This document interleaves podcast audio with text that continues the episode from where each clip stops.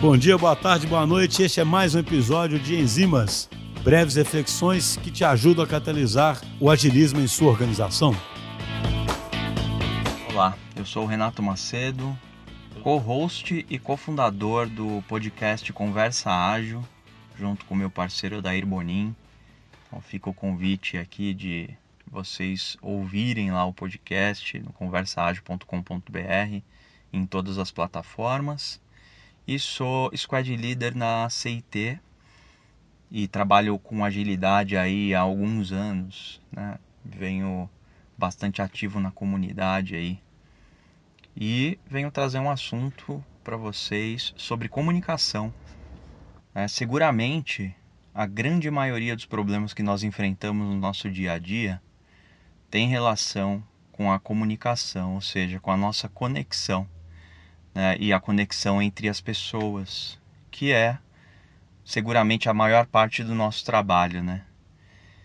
E a comunicação ela tende a ter alguns problemas que culminam aí numa falta de qualidade, né?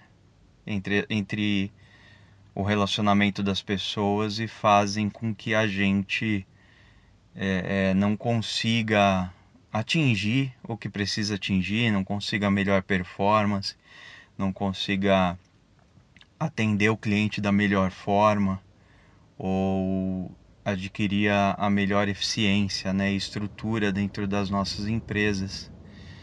É, eu vejo dois motivos né, possíveis.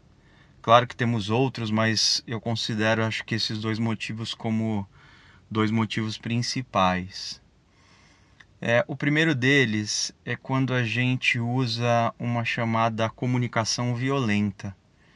A comunicação violenta ela traz observações carregadas de juízo de valor e o meu juízo de valor pode ser muito diferente do seu, porque isso tem muita relação com a nossa cultura, de onde viemos, nossas experiências, nossos propósitos. E quando a gente traz uma observação já carregada de juízo de valor, vai soar como uma acusação. Automaticamente as pessoas entram na defensiva e entrando na defensiva a qualidade da comunicação já está bem bem ruim, né? Então é importante a gente entrar com a, a, a técnica, né, com a, a comunicação não violenta, a comunicação não violenta ela traz que nós devemos é, abordar a observação como uma observação sem julgamento, ou seja, a gente traz o fato, o que realmente ocorreu, sem nenhum tipo de juízo de valor. Vou dar um exemplo aqui para ficar mais claro. Eu posso abordar um, um líder e como eu acredito muito na auto-organização, na autonomia dos times, na abordagem da gestão 3.0, eu posso observar uma situação de que um líder empurra para um time uma demanda, a chamada top-down, né?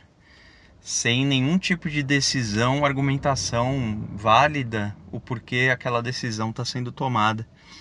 Eu posso chegar e, e uma comunicação mais violenta eu posso trazer a observação que para esse líder, né, por exemplo, olha, você empurrou uma demanda para o time, isso é, é, é uma característica de uma gestão ultrapassada, uma gestão 2.0, você está desanimando as pessoas, né?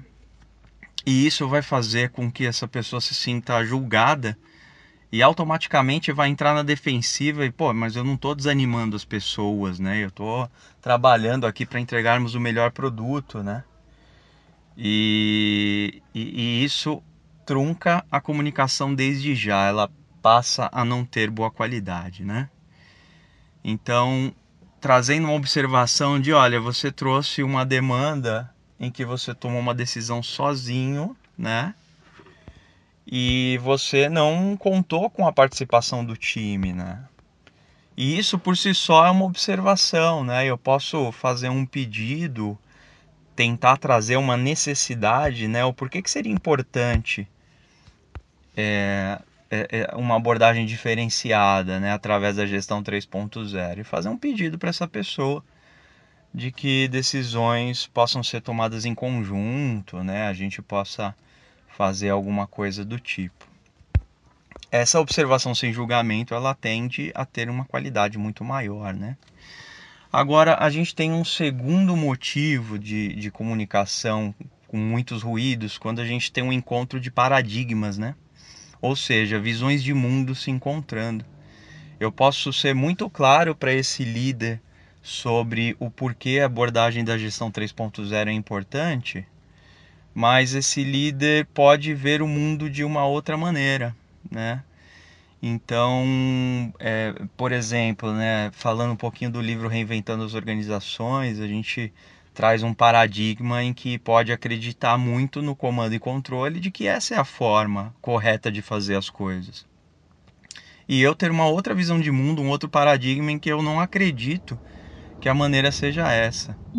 Quando a gente chega nesse ponto, tudo que eu disser, ou seja, eu posso ser o mais didático possível, trazer referências, falar do, da gestão 3.0, das suas é, vantagens, né, da, da, o porquê é uma abordagem melhor, e essa pessoa não vai chegar no mesmo nível de compreensão porque ela está vendo o mundo de maneira diferente. Então, nesse momento, muitas vezes a gente se apega à didática, à forma de explicar, aos exemplos, mas não é mais isso que vai resolver. A gente está falando da, do paradigma, da forma de ver o mundo. E essa forma jamais vai ser mudada de fora para dentro, ela é mudada de dentro para fora. Nesse ponto, a melhor abordagem que a gente tem é a gente é, mostrar pelo exemplo, trazer algum resultado, mostrar um ponteiro sendo movido. E isso traz um engajamento, um entendimento e uma nova visão de mundo para as pessoas. É, bom, fica a indicação então de dois livros que trazem essas duas abordagens, né? O livro Comunicação Não Violenta, do Marshall Rosenberg, psicólogo americano que desenvolveu essa estrutura de comunicação, e a indicação do livro Reinventando as Organizações, né, do Frederic Laloux, é, em que ele traz toda essa abordagem de paradigmas é, bom, eu acredito que com essas duas abordagens, entendimento da comunicação não violenta e visão de mundo, pelo menos uma boa parte dos ruídos e problemas de comunicação que enfrentamos no dia a dia possam ser resolvidas ou, ou amenizadas. É isso, pessoal. Um abraço. Até logo.